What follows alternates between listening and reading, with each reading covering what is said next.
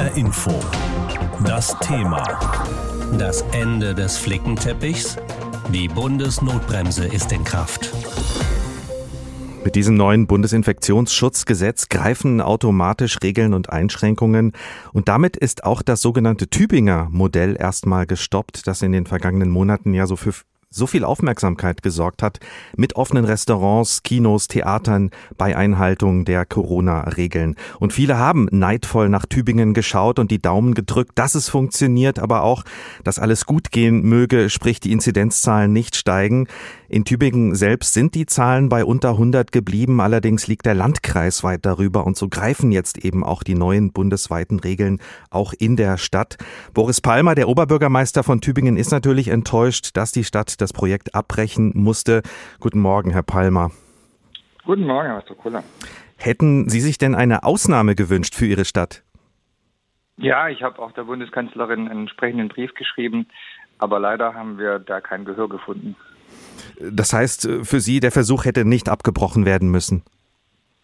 Ich wüsste nicht warum. Im Landkreis Tübingen gelten die Regeln der Notbremse schon seit 6. April. Um uns herum liegt die Inzidenz bei über 250, in der Stadt bei etwa 100.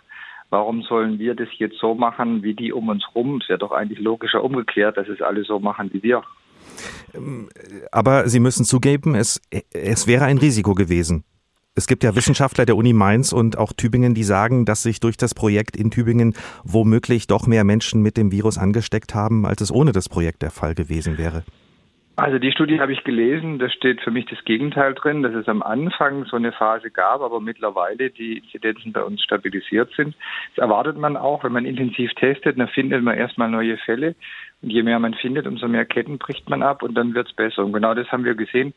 Und es ist auch ein Risiko, die Bundesnotbremse zu machen, denn es gibt Kreise, die machen Notbremse schon seit vielen Wochen. Teilweise sind die gar nicht raus aus dem Lockdown.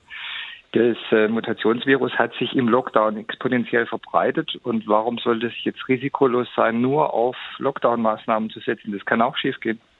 Auf der anderen Seite, es geht ums Hier und Jetzt und wir können nicht auf Fehler oder verschleppte Entscheidungen von gestern schauen.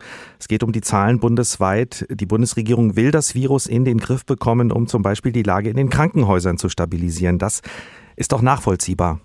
Ja, das will ich auch, aber ich habe Zweifel dran, ob die Bundesnotbremse da wirksam ist. Ich glaube, die bremst einfach viel zu wenig. Mhm. Werden Sie sich denn jetzt juristisch wehren? Nein, um Gottes Willen. Also für Juristerei haben wir jetzt keine Zeit. Wir wollen zusehen, dass wir die Testrate hochhalten, weil das ist der Schlüssel zum Erfolg. Wir verteilen jetzt die Teststation über die ganze Stadt. denn ins Zentrum kommt jetzt kaum mehr jemand, wenn alles zu ist. Und dann wollen wir möglichst schnell wieder unter 100 sein, damit wir mit dem Modell so weitermachen können, wie wir es praktiziert hatten, denn es hat gut funktioniert. Heute tagt ja der sogenannte Impfgipfel am Nachmittag. Da sitzen wieder Bund und Länder zusammen. Da geht es vor allem darum, das Impfen zu beschleunigen und es geht um die Frage nach den Rechten für Geimpfte. Sollte man die Impfpriorisierung aus Ihrer Sicht so schnell wie möglich aufheben? Nein, denn die Menschen über 60 haben halt ein 100 oder auch 500-fach höheres Risiko an Corona zu sterben als die unter 30-Jährigen und deswegen scheint es mir nicht sinnvoll, jetzt unter 30-Jährige genauso zu behandeln wie die Alten. Sollte man denn den Geimpften ihre Grundrechte wieder schneller zurückgeben? Auch das ist ja Teil der Debatte heute.